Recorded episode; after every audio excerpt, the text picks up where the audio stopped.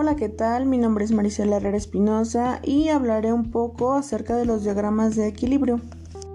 Como entrada tenemos que es una herramienta para entender cómo se comportan los estados de la materia.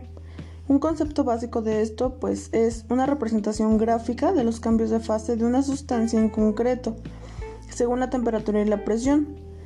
Eh, físicamente la temperatura se coloca en el eje X y la presión se coloca en el eje Y. Y pues bueno, cabe destacar que son para elementos o sustancias puras, no para mezclas, ya que éstas no cumplen con los requerimientos de las gráficas. Además de diagrama de equilibrio, también se conocen como diagrama de fases. Cabe recalcar que es una herramienta de gran utilidad en el campo de la ingeniería, ya que aporta información de gran interés para la selección de aleaciones, ya que son gráficos que representan cambios estructurales que ocurren en aleaciones de dos o más componentes en función del tiempo a lo largo de procesos de enfriamiento.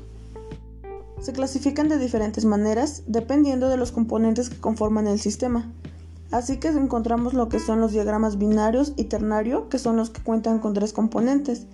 Estos son más complicados de manejar o llevar a cabo, porque se analizan a través de cortes isotérmicos. Las variables fundamentales que participan en estos diagramas son la temperatura, el tiempo y la composición. Como son de análisis y estudio sencillo, son los más habituales en el campo de la ingeniería además de que es muy fácil identificar las fases para diferentes aleaciones a temperaturas diferentes.